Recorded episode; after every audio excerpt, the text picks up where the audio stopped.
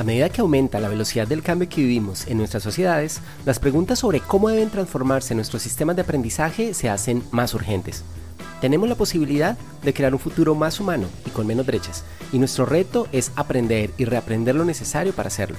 Soy Diego Leal y los invito a acompañarme en una exploración de los futuros posibles y deseables para el aprendizaje y la educación. Vamos juntos a reaprender. Hola, bienvenidos a este episodio de Futuros del Aprendizaje, un podcast en donde nos dedicaremos a hacer una exploración de señales del futuro de la educación y el aprendizaje. Quiero dedicar este primer episodio a que entendamos qué es una señal de futuro, a qué nos referimos con eso, pues finalmente va a ser como el gran norte de lo que vamos a estar explorando aquí. Una señal de futuro es, podríamos decir, como uno de los bloques básicos de trabajo para los futuristas, para estas personas que tratan de anticiparse a lo que puede ocurrir en el futuro para incidir en él, para crearlo. Un futurista no es un futurólogo. Aquí no hay, digamos, una intención de tener una bola de cristal que le permita a uno afirmar de manera totalmente certera qué es lo que va a pasar en el futuro. Por el contrario, se trata más de entender cuáles son esos, esas señales que están apareciendo en nuestro entorno y que podrían ser eh, indicios de futuros posibles que ocurran en los próximos años. Así, una señal es un indicio de un futuro que podría ocurrir, de que las cosas podrían ser diferentes pronto. Una señal es también un ejemplo específico del futuro en el presente. Es algo real y concreto, no es una ilusión ni algo que alguien quiera hacer. Es algo que ya existe, que se puede ver, que se puede experimentar que se puede interpelar. Son cosas que ya están pasando. Una señal, en ese sentido, puede ser una avanzada, digamos, de un futuro en el que esa señal es mucho más común. Y como lo ponía William Gibson, el futuro ya está aquí, solo que no está uniformemente distribuido.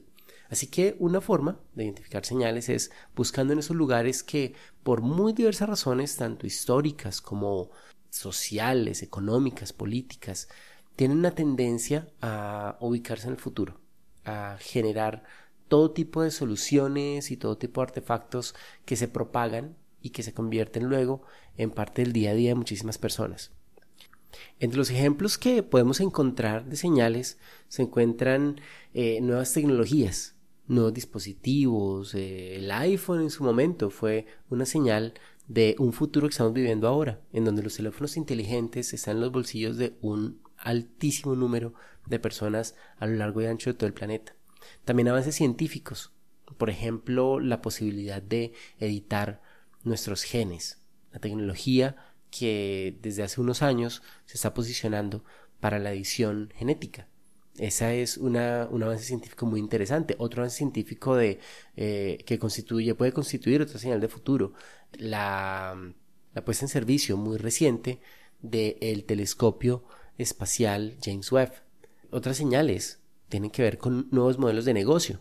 En su momento Uber, Airbnb eh, generaron un nuevo, una nueva forma de entender eh, la relación laboral y generaron todo lo que se llama esta gig economy que genera montones de controversias y montones de preguntas pero que mm, se encuentra entre nosotros y nos trae a un presente eh, que se anticipó hace 10 o 12 años.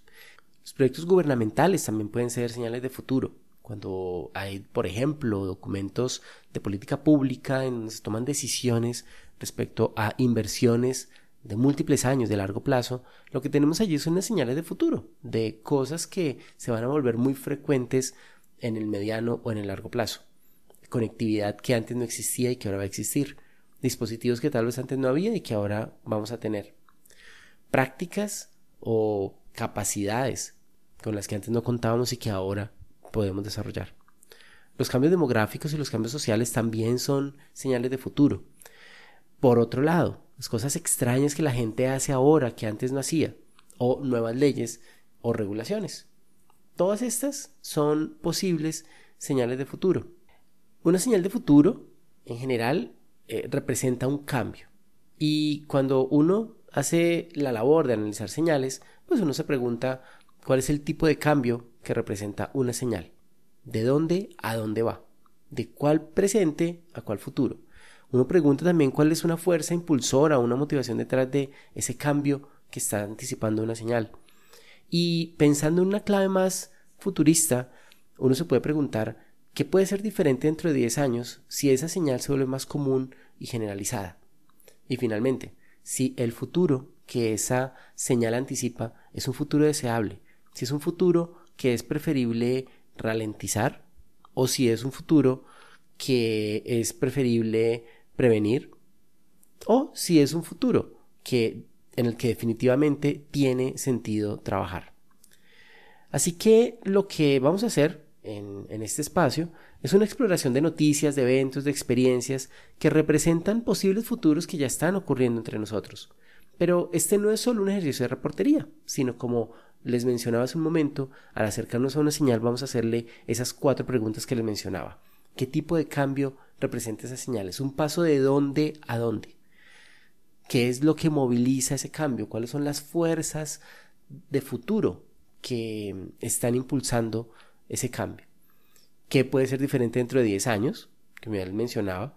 Y de una manera más específica para nuestros sistemas educativos, nos preguntaremos qué implica para nuestras instituciones, para en general el sistema educativo, desde muy diversos puntos de vista, y tendremos la oportunidad de hablar un poco acerca de por qué es importante para el momento actual que vivimos esa señal que estamos identificando.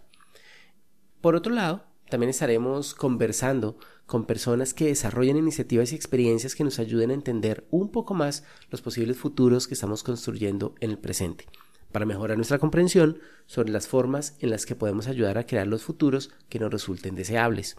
Tendremos la oportunidad de contar con líderes de procesos de innovación educativa en muy diversas organizaciones, con gestores de política, con profesores, con muchas personas que están desarrollando innovaciones y que están creando en nuestro entorno señales de futuros posibles para el aprendizaje y para la educación. Para mí va a ser un gusto poder contar con cada uno de ustedes en esa exploración, porque todos podemos ser reporteros de señales de futuro. Es simplemente un ejercicio de afinar los ojos, de entrenar nuestro cerebro para que empiece a ver cosas que antes no veía y para que empiece a hacer asociaciones que antes no hacía.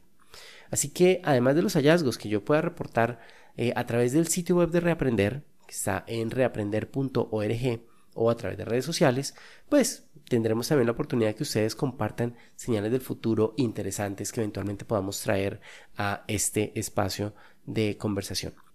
Así que gracias a quienes se unen y gracias a quienes han estado cerca de reaprender desde hace ya muchos años. Para mí es un privilegio que me permitan estar en sus oídos y poder recorrer este camino.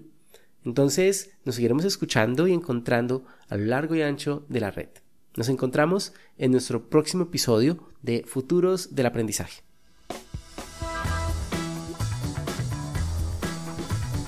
Este podcast es una producción de Reaprender.